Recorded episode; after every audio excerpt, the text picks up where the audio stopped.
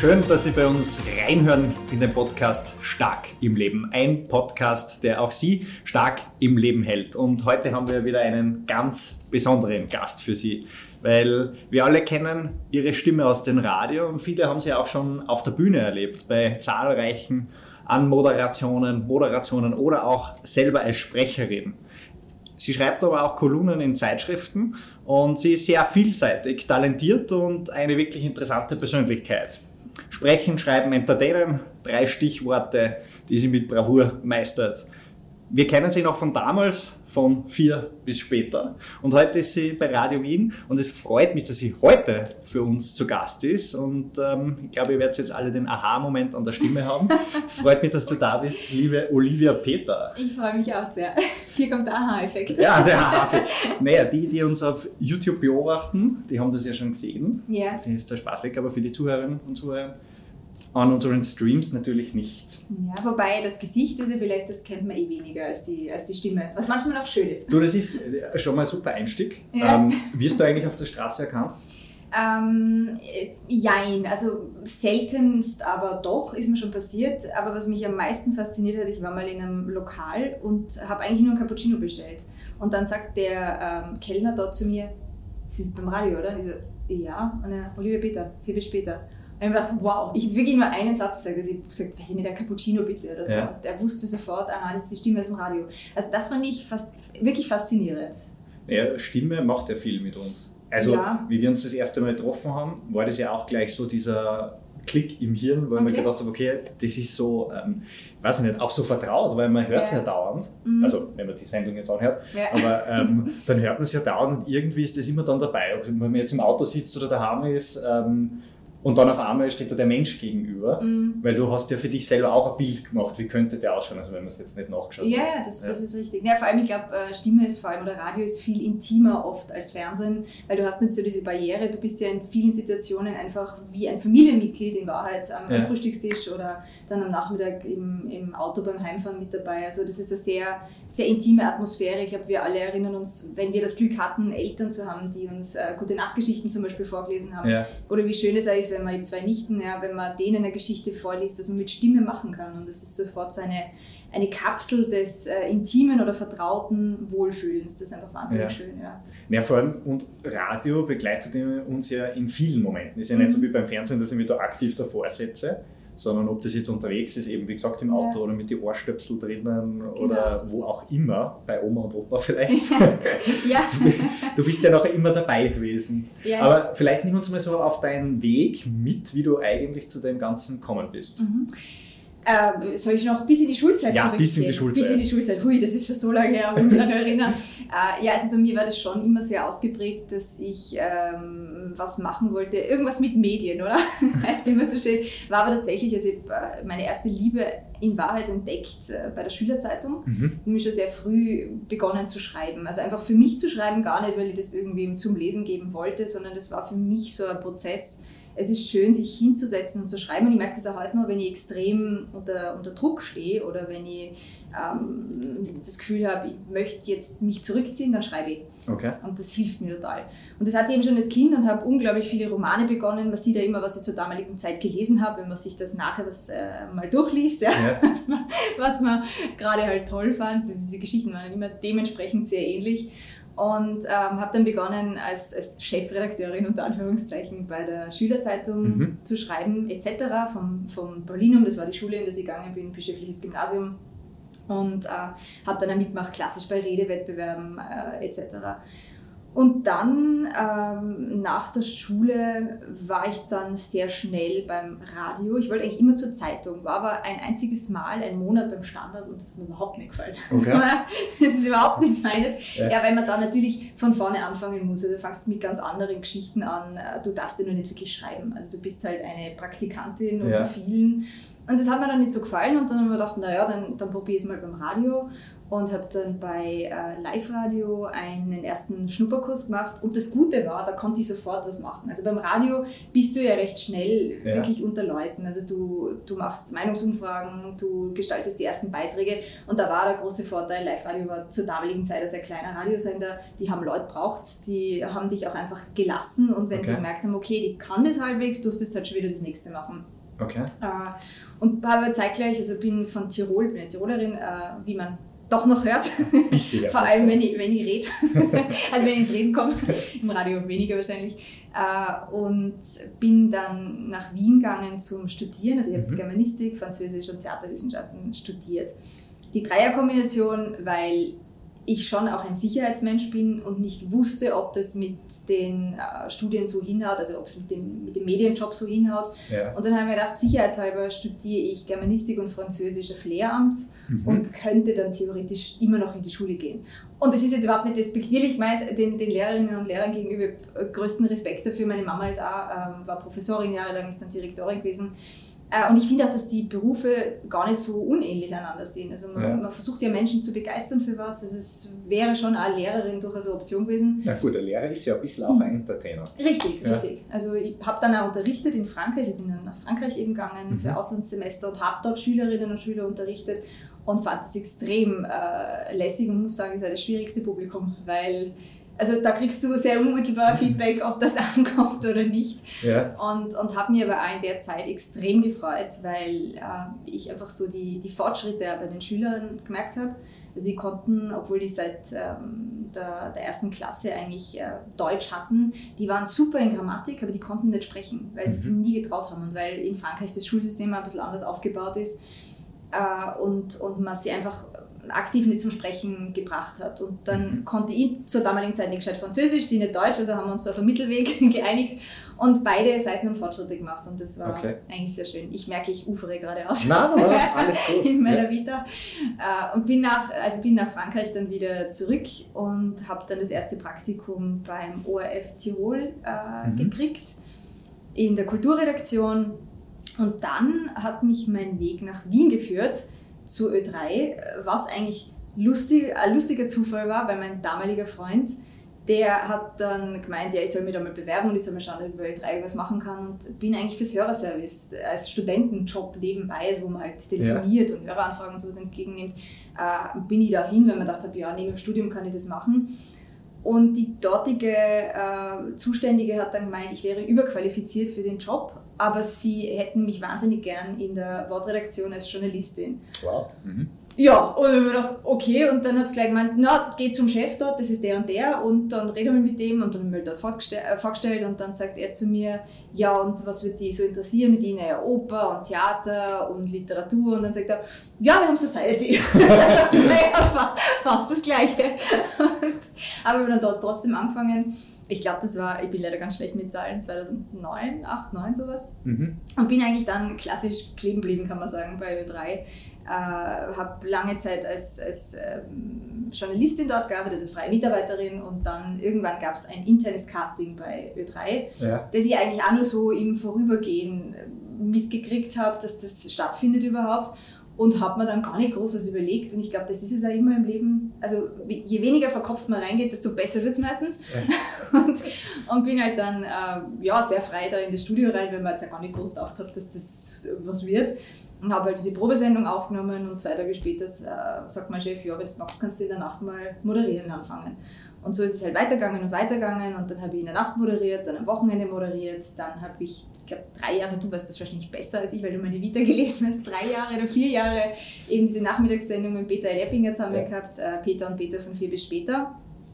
Äh, und dann gab es 2000. Die Kombination haben wir jetzt übrigens auch, gell? Ja, ja, ist mir schon positiv ja. aufgefallen.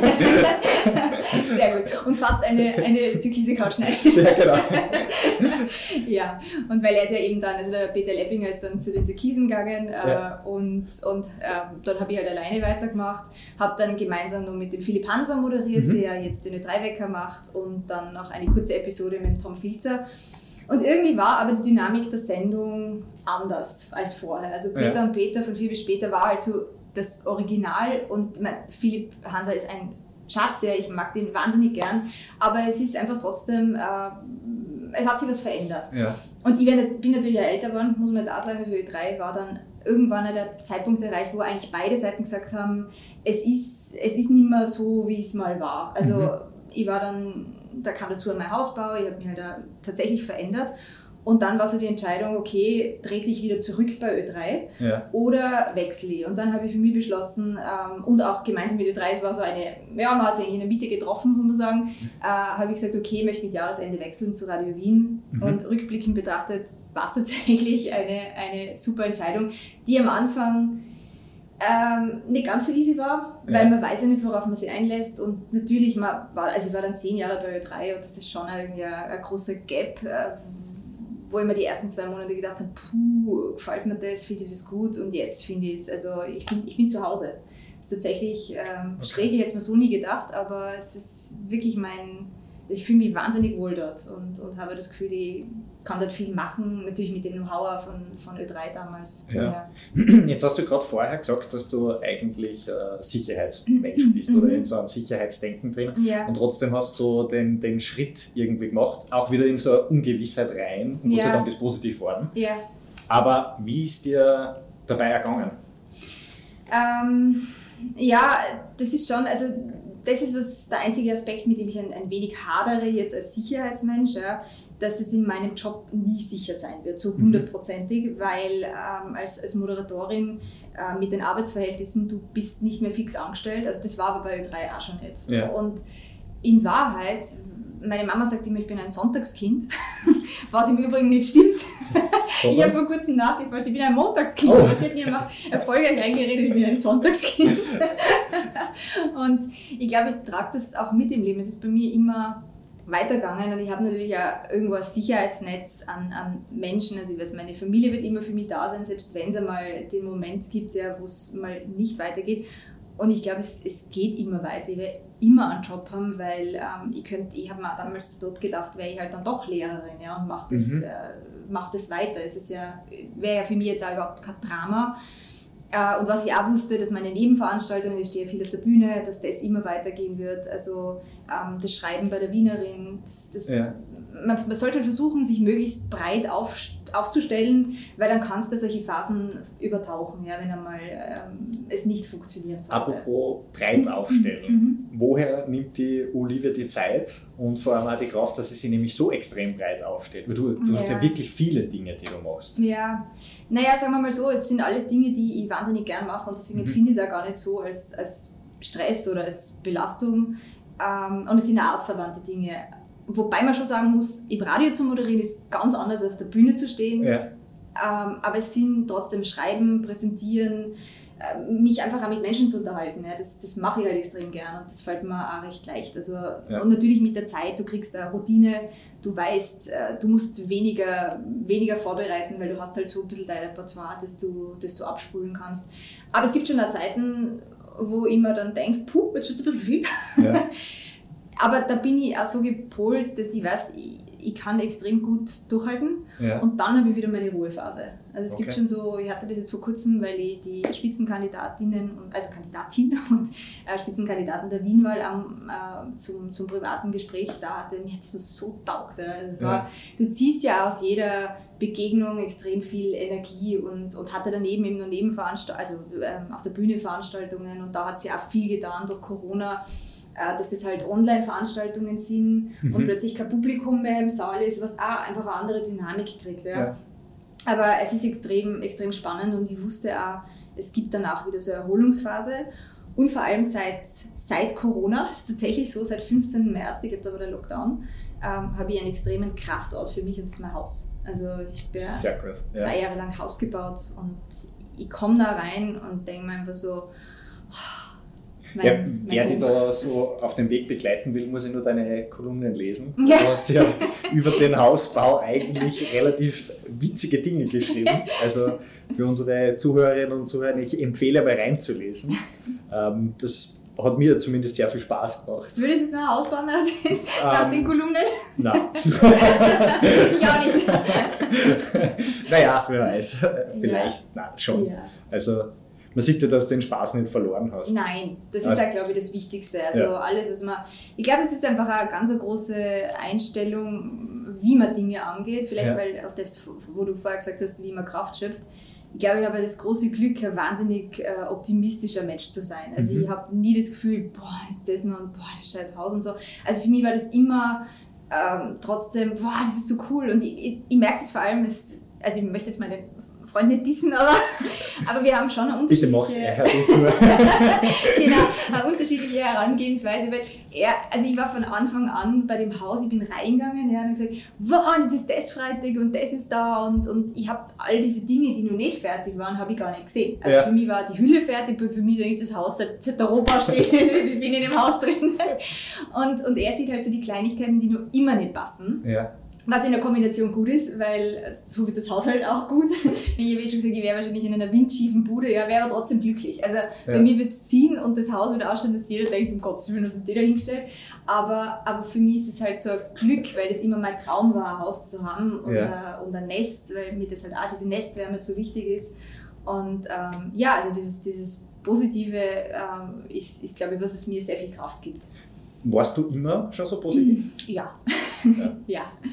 Ich denke, das ist auch eines der wichtigsten Dinge im Leben, dass man positive Gedanken hat. Mhm. Weil, ich meine, das ist das Einzige, was wir wirklich kontrollieren können, ob wir jetzt über eine Sache negativ denken oder Ja. positiv. Also, unabhängig, manche Sachen können schon schlecht laufen. Dann denkt man hin und wieder mal, mein Gott. Ja, natürlich. Aber die ja. Frage ist immer, wie lang. Ja. Und ich denke mir auch, das ist auch einer der größten, fürs, äh, also für den Kopf, der größten Erfolgsfaktoren, wenn man positiv denken kann. Mhm. Und deswegen finde ich das so spannend, dass du sagst, okay, du warst immer so positiv. Ja, Ist ja gut so. ja, ich meine, natürlich, ich habe in meinem Leben, muss man auch sagen, wenig, wenig Leid erfahren. Ich hatte eben immer diesen, diesen sicheren Hafen. Das ist ja was, ich glaube, positiv in Kombination mit Dankbarkeit Mhm. Ist was extrem Wichtiges. Und ähm, mir wird das auch jetzt so durch, durch Corona, das war eigentlich wirklich eine Zeit, wo ich mir gedacht habe, ja, diese unglaubliche Dankbarkeit Ja. ist schon was, was weil ich habe nie Not gelitten. Ja? Meine, meine Familie geht es gut, da war nie wer krank oder, oder gefährdet. Und natürlich ist es für alle eine Umstellung, aber was für ein Privileg, ja, in einem Haus zu sitzen, das gerade noch fertig geworden ist, Ja. bevor halt dieser Lockdown ist, ähm, sozusagen den Job gewechselt zu haben, bevor jetzt die große Arbeitslosigkeit beginnt. Das waren schon so Dinge, wo man sich manchmal einfach hinsetzt und denkt, so ein Glück, ja. Ja. Es ist auch viel, viel Glück und, und, und eben dankbar sein dafür, weil ich kenne schon einige Menschen, die es wirklich schlecht erwischt, also schlimm erwischt hat. Jetzt Veranstaltungsbranche liegt, liegt mehr oder weniger brach. Völlig, ja. Und das ist nicht, weil jemand faul ist oder nicht, nicht was leisten will, sondern weil halt die Umstände einfach so sind, wie sie sind. ja. Und wenn du halt dann keine Reserven hast und wie gesagt, das, das, ähm, deswegen meine ich, ich habe nie was, nie was Schlimmes erfahren. Ja. Ähm, Ja. Ich habe jetzt auch keine großen Todesfälle rundherum. Da muss man einfach ab und zu schon innehalten und sagen, danke, danke, dass es, dass es uns allen, also in meinem näheren Umfeld bin ich nur ich, ja, auch meinen, meinen Lieben so gut geht. Das ist auch, da muss ich dir fast dieselbe Frage nachschieben. War das immer schon so bei dir, dass du dankbar warst für die Sachen? Mm, Nein, da will ich mir jetzt, glaube ich, selber besser darstellen, als ich, als ich bin. Ich glaube, das ist schon auch so ein bisschen eine, eine Geschichte, wenn man älter wird. Ich habe mir nie gedacht, wenn man mit fünf, fünf, bin ich jetzt 35? Ja, ich habe vor kurzem Geburtstag gehabt, deswegen bin ich immer noch. ich sage, ich bin nicht gut bezahlt. Ja, äh, das ist schon eine Geschichte, die, die sich erst äh, rauskristallisiert, wenn man, wenn man älter wird, weil weil als Kind denkt man nicht drüber nach, da lebt man eh so, wie man lebt, ja, da bist du ja nicht groß in einer Planung drinnen oder, oder schaust retrospektivisch auf dein Leben zurück, da passiert halt jeden Tag irgendwas. Und ähm, naja, das hat, also Corona würde ich sagen, hat das verstärkt, aber es war auch schon in der Zeit davor. Also Mhm. ich würde sagen, so seit, ja, seit drei, vier Jahren spüre ich schon diese, dieses, immer wieder diese Momente der Dankbarkeit. Ja. Und weil man natürlich auch, meine Eltern sind relativ alte Eltern, ähm, weil man auch weiß, dass die Zeit endlich ist, die Richtig, man hat ja. miteinander. Und da denkst wie gesagt, früher habe ich da nicht drüber nachgedacht. Ne? Ja, das ist ja eigentlich das Einzige, was im Leben wirklich ausgeht. Zeit. Mhm. Ähm, was ist für deine Zeit besonders wichtig? Also wie verwendest du deine Zeit?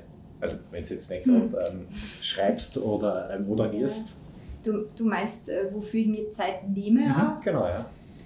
Mm, Also bei mir sind so Natur ist bei mir extrem wichtig. Dafür nehme ich mir wirklich gern Zeit. Also dieses Rausgehen, Mhm. ähm, das brauche ich ja. Also ich, ich, bin zum Beispiel kein Mensch, der wahnsinnig gern zusammenpickt, ja. obwohl man es vielleicht nicht annehmen würde, aber ich brauche so, brauch so total meine Me-Time, nennt man das ja immer im Fachjargon.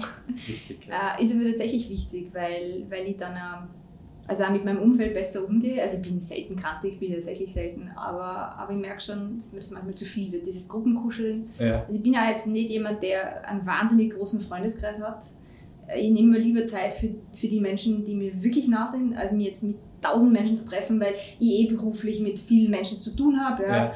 ja. Äh, und eigentlich immer Lärm um mich herum ist, das ist wahrscheinlich das nächste, wofür man gerne Zeit nimmt, Stille weil so sehr mein Job lieb und so sehr ich eben ähm, gern mit Menschen spreche, ich habe dann auf der anderen Seite dieses äh, extreme Ruhebedürfnis und das kriegt man halt in der Natur, wo du wirklich immer nichts hörst, außer dich selber atmen, wenn du einen Hügel oder einen Berg rauf gehst ähm, ja.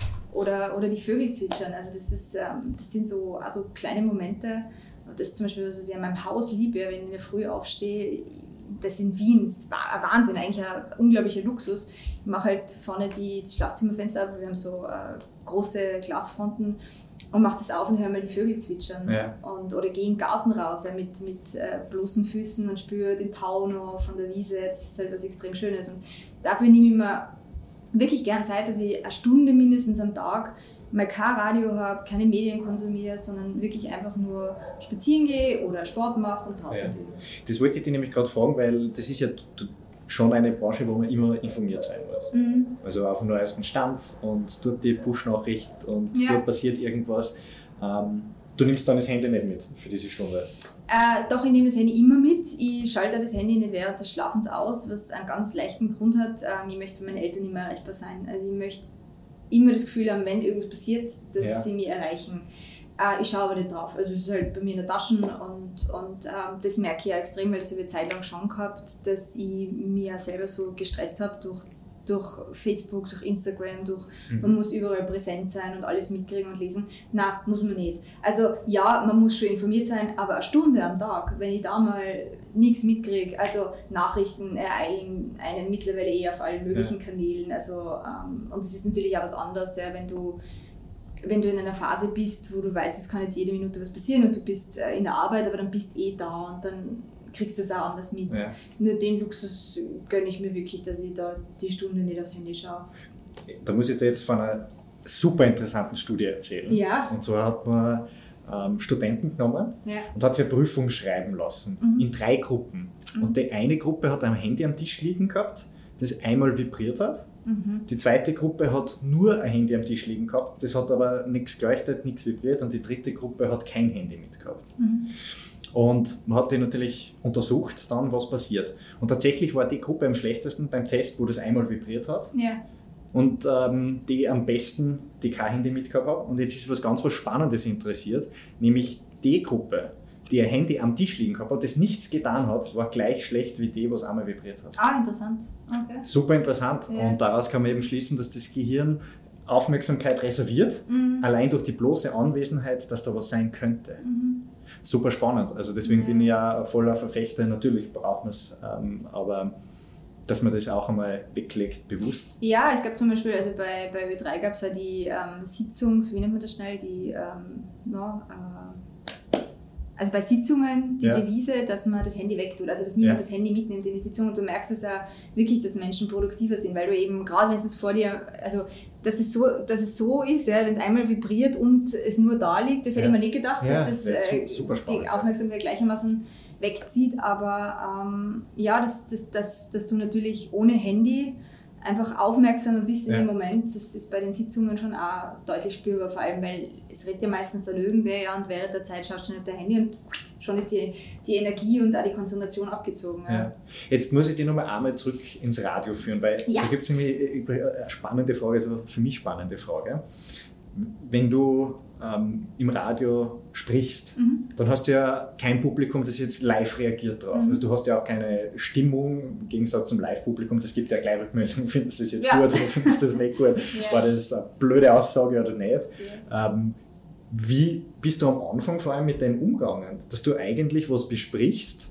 Ich meine, das ist ja ähnlich wie jetzt auch ein Podcast, nur halt viel näher. Ja. Mm, also da gibt es den, den Tipp und der hilft da tatsächlich, den man eigentlich kriegt, wenn man am Anfang zu moderieren, dass man sich immer vorstellt, man spricht mit einem guten Freund. Mhm. Also nicht mit dem besten Freund, weil dann bist du zu nah und das ist ja. auch was Unangenehmes. Es kann tatsächlich, ich weiß nicht, ob du die Situationen kennst, aber dass man wirklich das Gefühl hat, das ist jetzt zu, das wow, lass mich in Ruhe. Ja? Also ja. wir haben ja alle, so, so wie wenn man mit jemandem redet, so wie wir jetzt da, nicht nur aufgrund des Babyelefantenabstands, aber es ist ja so, eine, so eine Komfortzone, die man einfach ja. gerne um sich hat. Und beim Radio ist das eigentlich ganz ähnlich. Und wenn jemand über, diesen, über diese Komfortzone in meinen ein Bereich eintritt, das mag ich nicht. Ja? Also deswegen stell dir vor, du sprichst mit einem guten Freund und ich habe es am Anfang tatsächlich so gemacht, ich habe mir ähm, ein Foto, ich sage jetzt nicht von wem, aber ein Foto mir hingeklebt ja. und habe einfach dieser Person die Geschichte erzählt oder was ich halt sagen wollte. Und ähm, je, je, länger man das macht, desto einfacher wird es natürlich. Auf der anderen Seite ähm, ist, ja, merke ich schon, dass es zum Beispiel mir tendenziell leichter gefallen ist, zu zweit moderieren. Oder ich mag es extrem gern, wenn ich einen Interviewgast im Studio habe mhm. oder wenn ich, ähm, was ich nur ein bisschen Spaß mache mit, mit dem, der den Verkehr präsentiert oder mit der, die das Wetter macht. Ja. Weil du halt eine Interaktion hast und weil das, glaube ich, beim Publikum auch angenehmer ist, weil man ist ja ganz gerne einfach nur ähm, nicht wirklich integriert in die Szene, sondern man hat so ein bisschen ein Gebrabbel und, und denkt sich, aha, ja, die sitzen am Frühstückstisch und haben es lustig miteinander und ich kann ja. dazuhören, muss aber jetzt nicht aktiv werden. Ja? Das ist ja der große Vorteil beim Radio, dass es einfach nur so nebenbei geht. Und ähm, da ist es auch extrem hilfreich, immer mit meiner Schwester zu, zu reden, also diese Ärztin und in einem ganz anderen Kosmos unterwegs ist. Wir haben uns wirklich von den Begabungen sehr aufgeteilt. Und die sagt einmal, ja, das ist immer, wenn sie fragen, was hast du gestern gehört? Ja, die haben irgendwas geredet. Und ich sage, naja, was? Na, irgendwas haben sie halt geredet. Aber lustig haben sie es gehabt, ja. Und es ist ganz viel Stimmung, was du transportierst. Gar nicht so sehr, was du sagst, sondern wie du es sagst ja. und, und ähm, wie es sich anfühlt. Also Radio ist, da muss man sich ja davon befreien, dass jetzt alle Menschen gebannt vom Radio sitzen. Das kommt darauf an, wenn, wenn was passiert, ja, wenn, ja. wenn du nah, also weiß ich nicht, wenn irgendwo ein Attentat ist oder ein Corona-Zeiten haben Leute sicher ganz anders Radio gehört als sonst also einen informativen Charakter hat, weil du wissen willst, gibt es jetzt einen Lockdown oder äh, gibt es einen Impfstoff oder was. Äh, nur prinzipiell sind wir einfach ein Begleitmedium, das ja. eine gute Stimmung, eine Wohlfühlatmosphäre ähm, erzeugt. Ja, definitiv. Also Rückmeldung von mir. Tatsächlich, das gesagte Wort kriege ich weniger mit, als wie die Stimmung ist. Ja. Also das ist auch bei mir so. Mhm. Wie ist das eigentlich so für dich gewesen? Weil du kriegst ja nachher auch Rückmeldung. Mhm. Also erstens rufen wir die Leute da auch an ähm, oder im Internet oder wo auch immer kriegst du Rückmeldungen, wahrscheinlich auch über einzelne Sendungen. Ja. Und da wird ja nicht immer nur Positives mhm. drinnen stehen. Nein. ähm, wie bist du eigentlich mit dem umgegangen? Ja, das äh, zugegeben, das tut schon weh. Also ja. das ist, vor allem du kannst ja nicht wehren.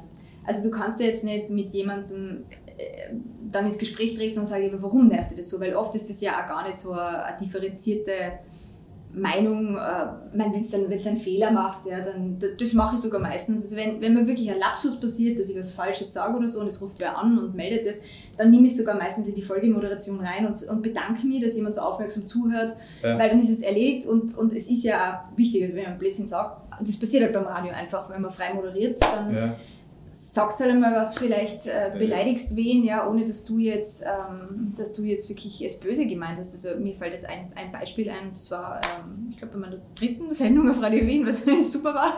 ähm, da habe ich, da gab es den, den, also es klingt so deppert, aber es gab den Vogel des Jahres, Birdlife hat immer den Vogel des Jahres und das war das ja. Turteltäubchen. Und dann habe ich mir gedacht, ja, das ist eine fahle Geschichte, aber äh, mache ich halt hinten einen Witz, also einen Witz, aber mal gesagt, welche Vögel können nicht hören? Die Tauben. Ja, also, und ich fand, das war total harmlos und habe überhaupt nichts gedacht. Und dann hat halt, hat halt eine Frau angerufen, die ähm, ein, ein Kind zu Hause hatte, das nicht hören konnte. Ja? Und die fand es dann überhaupt nicht lustig. Und das verstehe ich ja total. Ja? Und wenn du halt in einem normalen Gespräch mit wem sprichst und du kennst ihren Background, und da, dann würdest du den Witz nie machen. Ja. Aber richtig, du hast ja. halt oft in dem Moment, hast du das vielleicht nicht im Kopf und, und ähm, hast eben leider beim Radio dann nicht die Möglichkeit, ähm, Stellung zu nehmen, sondern ja. du liest es in einem Protokoll, Olivia Peter ist blöd. Naja, oder Olivia Peter ist eine schlechte Moderatorin. Das ist natürlich nicht angenehm. Ähm, kommt aber, muss man jetzt sagen, auch nicht so oft vor. Vielleicht ist das auch ein bisschen äh, eine Frage ja, ich habe das, hab das gemerkt jetzt, also in Corona, ich bin getragen von dieser Glückswolke von Corona. aber nein, es klingt jetzt so deppert, aber gerade bei Corona hat sich das jetzt sehr gedreht, weil wir plötzlich extrem wichtig geworden sind für Menschen. Also Ja. da war eigentlich die, die Freude oder die positiven Sachen, äh, die haben wirklich absolut überwogen. Es gibt natürlich immer mal wieder wen, der sagt, das war, das, die mag ich nicht. Oder wenn, wenn, also mein Nachbar hat letztes Mal auch, ähm, also der, der hat das blöd gemeint, ja, aber man dachte, das war nicht ungut, weil das äh, gehe halt vorbei an ihm und dann sagt er, ah, Frau Peter, na, wenn ich Sie im Radio höre, drei schon. okay, war das jetzt lustig, oder? Und natürlich hat er es Ja. lustig gemeint, ja, nur in dem Moment, ich bin gerade zur Arbeit gegangen das, das, da musst du halt aufpassen, dass das dann nicht runterzieht. Ja. Ähm, deswegen habe ich für mich ja das Credo, ich, äh, ich lese mir sowas nie während der Sendung durch, Ja. weil es dich beeinflusst, ganz klar. Nachher oder vorher, also eher nachher als vorher, ähm, ist okay, weil dann habe ich wieder Zeit, um mich zu erfangen. Ja. Ähm, aber, aber auch mit meiner Chefin zum Beispiel, und das finde ich super bei ihr, das, ähm, die, die sagt mir auch Sachen nach der Sendung, wenn Ja. irgendwas nicht gepasst hat. Und weil das kenne ich auch anders, dass man während der Sendung reinstürmt und sagt, was ist denn für ein Blödsinn geredet und was war das für eine schlechte, eine schlechte Moderation. Und das hilft nicht. Ja. Weil du wirst halt, also du kannst dir da nicht lösen, wie das Handy, das am Tisch liegt. Du hast halt deine Konzentration dann auf dieser schlechten, auf diesem schlechten Feedback. Und das macht die ganze restliche Sendung kaputt. Statt Ja.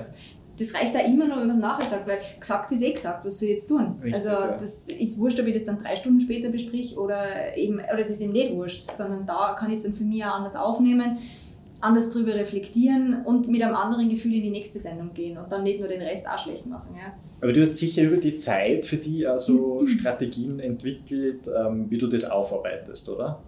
Ja, ähm, also wie gesagt, es, es hält sich ja Gott sei Dank im, im, in Grenzen und ich kann,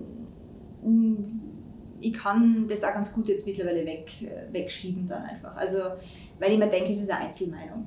Und so moderieren oder im Radio reden oder halt auf einer Bühne sein, es ist letzten Endes immer Geschmackssache. Und Ja. es gibt da Menschen, die kann ich nicht sehen, ähm, weil, weil es halt nicht meine Moderationsart ist, aber habe für mich da gelernt, ähm, generöser zu sein. Mhm. Weil nur weil ich es nicht mag, heißt ja nicht, dass es für wen anderen nicht, nicht, nicht gut ist oder vielleicht finde ich das sogar super. Ja? Ja. Und es ist vor allem auch, äh, also weil halt da jetzt Wahlen waren und so, und da gab es viele Menschen, die Menschen interviewt haben und da war ich dann auch teilweise geneigt zu sagen, boah, das ist eine schlechte Frage, ja, weil, weil man halt so ist, weil man leider so ist, dass man oft sehr schnell urteilt. ja. Und ähm, bei mir, also das ist ein bisschen ein Sprachfetischist, eine Sprachfetischistin, aber vor allem, wenn halt jemand einen Fallfehler macht oder so, denke ich immer so, boah Gott, wie kann man nur, ja, du bist ja, musst es ja können, du bist ja Journalistin oder Journalist. Und wenn man dann aber selber in der Situation ist, dass man diese Interviews führt, macht man manchmal einfach auch Fehler. Ja. Weil, weil es halt so ist. Und in einem normalen Gespräch, wie wir uns unterhalten, denkt man nicht drüber nach, wenn man ein falsch- falsches Wort benutzt. Ich werde jetzt aufpassen. ich fürchte auch. Nein, aber das ist so, es ist immer so leicht, bequem auf der Couch zu sitzen Ja. und über andere zu richten. Und deswegen denke ich mir immer, bevor man auch sowas schreibt, so ein Feedback gibt, dass man sich überlegt, was würde das mit mir machen, wenn das Ja. jemand sagt. Ja? Äh, Und einfach ein bisschen generöser zu sein, auch mit anderen. Weil man, man muss ja sagen, das geht ja jedem gleich im Leben. Mhm. Also es gibt immer Menschen, die mag man vielleicht mehr, die mag man weniger und es gibt auch Menschen, da trifft dann das, was die sagen. Mhm. Aber halt viel weniger, weil mein, wenn dir Leute zuhören, dann ist das ja nicht einer, sondern dann sind das ja meistens Tausende an Mhm. Leuten, die gleichzeitig ähm, dir zuhören, ob du jetzt im Radio bist oder auf der Bühne. Und die kriegen das ja natürlich, also dich kriegen sie ja mit und finden die jetzt extrem sympathisch ähm, oder schreiben halt sowas. Richtig, ja. Also das Ja. muss man halt auch sehen, weil das ist halt ein riesiger Unterschied, ob ich jetzt alleine bin als Einzelperson oder so viele Menschen gleichzeitig Mhm. anspreche.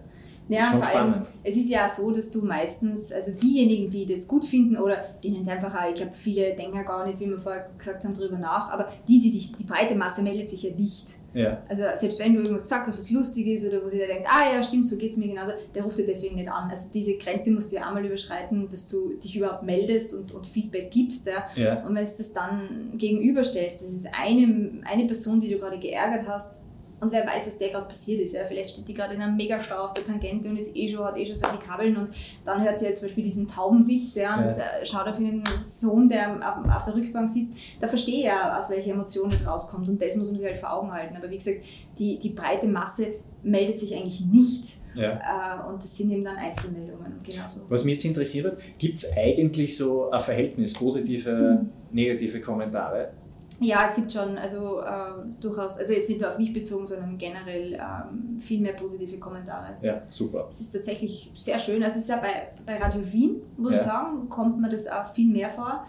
Mag daran liegen, dass es tendenziell ein älteres Publikum ist als das Ö3-Publikum, Ja. dass die anders Radio konsumieren und dass wir vor allem für die jetzt so und ähm, ja, mein Beginn von Radio Wien fällt halt einfach sehr stark mit, mit Corona zusammen, deswegen ist das für mich auch eben so ähm, prägend jetzt gewesen. Aber für die waren wir extrem wichtig. Wir waren eigentlich fast Familie. Und das finde ich so schön, weil ganz viele Leute schreiben dann, ihr seid meine Familie. Und ich freue Ja. mich immer. Also zum Beispiel die Sendung mit ähm, Rolf Rüdiger, der Ratte und Robert Steiner.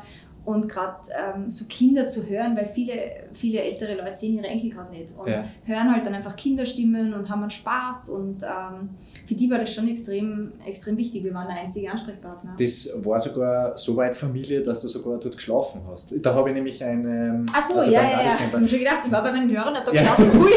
bei, bei alle jetzt ähm, Couchsurfing mit Olivia Peter. genau. Ähm, das wird ein neues Sendung. Also gutes Konzept, das Ja, gefällt mir Super. Ähm, bitte, fühl die Freude sofort zu übernehmen. Okay. Ich glaube, das ist wirklich spannend, wenn du das machst. Das wäre schon So, cool, ja. Aber das ist was anderes. Ähm, Ja. Was ich dir jetzt sagen wollte, ja. das ist nämlich auch lustig, weil du hast ja auch geschrieben, dass du mittlerweile Geschnetzeltes vom Püree unterscheiden kannst von Großküchen. ja. Habe ich gelesen. ja, Ähm, das gab Butterschnitzel vor. Genau, weil du während Corona ja dort wirklich auch eine Zeit verbracht hast. Mhm. Also wirklich Ja. gelebt hast. Ja, das war ähm, sehr schnell beim, beim ORF, weil man halt den Medienbetrieb sichern wollte. Ja. Gab es über alle Standorte hinweg die Entscheidung, dass wir uns isolieren, also so wie das auch viele Firmen gemacht haben. Ich glaube, die Wiener Netze waren die ersten oder Ja. so. Äh, und ja, und ich habe das Mail gekriegt von der Landesdirektorin, sie sucht halt Freiwillige.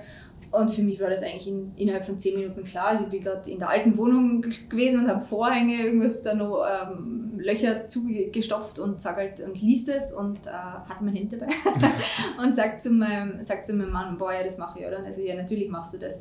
Weil, weil auch niemand in, also äh, ich musste auf niemanden aufpassen. Ja? Also, Ja. Du kannst dich nur freiwillig melden, wenn du weißt, du, du musst jetzt nicht deine Eltern betreuen, du hast kleine Kinder daheim und ich wusste bei vielen meiner Kolleginnen und Kollegen ist das halt schon der Fall Ja. die können nicht einfach so. Und dann denke ich mal, wenn ich jemand bin, der das ohne Probleme machen kann, ja, dann, dann bin ich da sofort dabei. Und es war, ah, das war eine super Erfahrung, äh, weil, weil sie den, den Zusammenhalt in der Gruppe extrem stärkt. Und ich war damals ja noch nicht so lange bei Radio Wien und Ja. habe deswegen auch gleich das Landesstudio, also bei der Fernsehleute zusammen mit, also von Wien heute, mit dem Radio und habe teilweise Menschen kennengelernt, die wir noch nie vorher gesehen.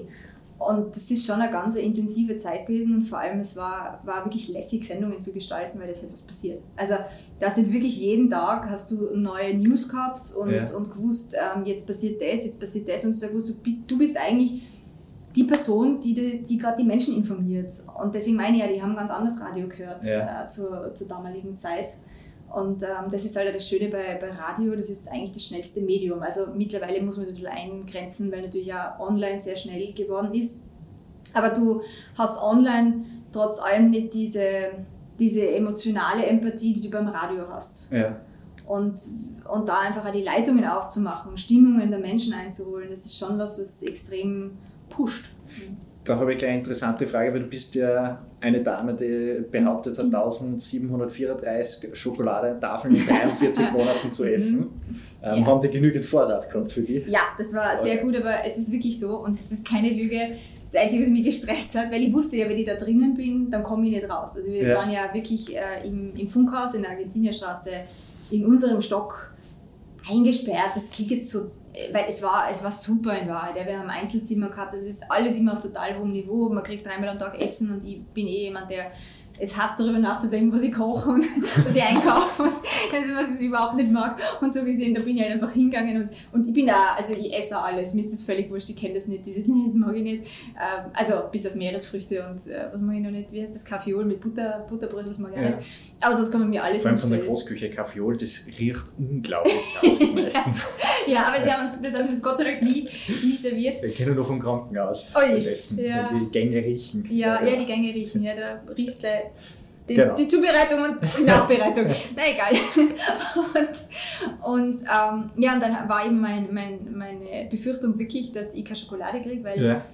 also das ist eh, das ist eine Eigenschaft, die sollte ich abstellen, weil ich weiß, dass das sehr schlecht ist für meinen Körper, aber ich brauche und ich weiß, es lässt es auch nicht vermuten optisch, aber ich esse jeden Tag Schokolade. Also und zwar nicht ein kleines Stückerl oder so, sondern das sind schon die, die 500 Gramm Tafeln teilweise mit dabei. Ich brauche das einfach. Aber ich, Dann müssen wir wahrscheinlich noch eine Podcast-Folge aufnehmen zu dem Thema, wie man nachher so ähm, fit ausschaut. Trotz dessen, ich glaube, das interessiert auch viele Zuhörer. ich, ich weiß es aber leider nicht. also, das sind eh alle in der Arbeit so, das gibt ja nicht, isst schon wieder Schokolade. Weil es, also man, man weiß auch, wo ich sitze, weil das sind immer Kekspackungen oder, Okay. oder sonst irgendwas äh, Schokoladiges. Ja, ich brauche das. Aber ich esse sonst nicht so viel. Also ich kann nicht so große Portionen essen. Ja. Wahrscheinlich aufgrund der Schokolade. Und habe dann in meinen Koffer hauptsächlich äh, Schokolade reingetan. Ja. Aber äh, dann gab es, also in der Zeit, wo ich da drin war, war Ostern. Also wir hatten eh Schokolade in Hülle und Fülle jetzt nicht braucht. Ja. Und habe sie ja, ich habe sie ja tatsächlich nicht aufgegessen, sondern habe sie dann meiner Kollegin, die nach mir in das Zimmer gezogen ist, habe ich das dann ähm, hinterlassen. Weil das war ja auch so süß. Ähm, die haben mir einen Adventkalender gebastelt, also so einen Isolationskalender Ja. Wo halt dann für jeden Tag, ähm, Schoko, weil sie wussten, dass ich so, ein Schoko-Junkie bin, für jeden Tag halt äh, der Isolation eine, eine Schokolade drin Ach, war. das ist sowas süß. Schon extrem, ja, Ja. schön einfach. Also So, apropos Schokolade oder sagen wir, zartbitter Schokolade. Vollmilchschokolade. Vollmilch? Keine Zartbitter. Kein, oh, Nicht die keine gute. Wenn schon die richtig schlechte mit Olivia, jetzt hast, jetzt hast äh, meine Überleitung total Also. versaut. ähm, Zartbitter mag ich total gerne. Danke, jetzt greife ich natürlich auch, apropos Zartbitter und ähm, der schönen ähm, Lyrik und dem Schreiben, wo du ja auch viel Ja. unterwegs bist. Hast du Worte und Zitate, die die immer wieder aufbauen? die mich aufbauen. Also ich habe ein Zitat, das mich geprägt hat. Ähm, und während man es aufschiebt, verrinnt das Leben. Das ist Mhm. von Seneca. Also ich hoffe, ich habe es jetzt nicht falsch.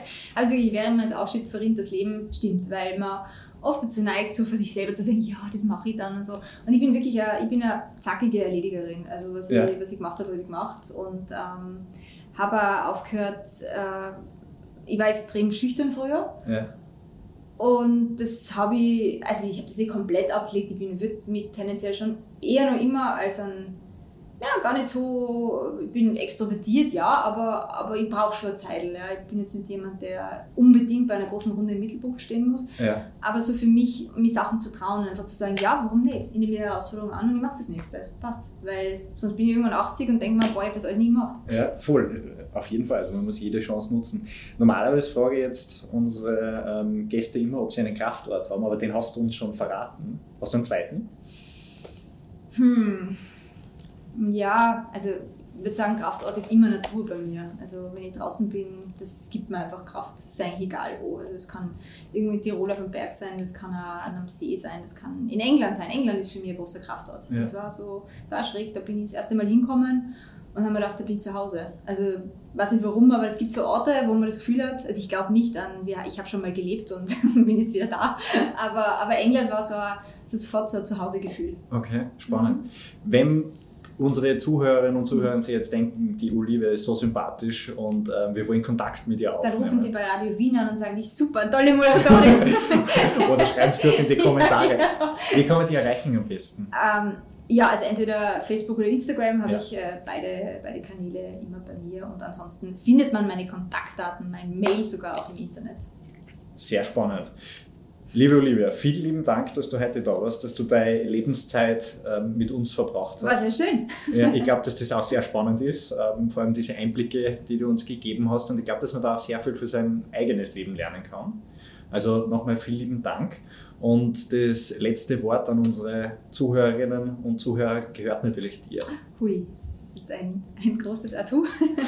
ja, ich hoffe, ähm, Sie haben, erstens einmal hoffe ich, dass es Ihnen gut geht, dass Sie ein glückliches Leben führen, ähm, ein gesundes Leben vor allem auch, dass Sie vielleicht sich auch mitnehmen, ab und zu mal kurz innezuhalten, dankbar zu sein und zu schauen, wie, wie gut geht es mir eigentlich. Und selbst wenn es Ihnen mal nicht so gut geht, was war denn alles schon schön in meinem Leben und dann neuen Mut zu fassen und auf zu den nächsten Zielen. Und das oberste Ziel muss natürlich sein, Radio Wien zu hören. Was für ein starkes Schlusswort. Vielen lieben Dank fürs Zuhören. Wenn Ihnen das gefallen hat, lasst uns gerne ein Like da und schreiben Sie in die Kommentare, was für neue Themen wir für Sie bringen sollen. Unser Center in der Auersbergstraße 6 im ersten Wiener Gemeindebezirk Animamentis hat natürlich für Sie geöffnet. Ich freue mich auf Ihren Besuch und bis dahin vergessen Sie nicht, bleiben Sie stark im Leben.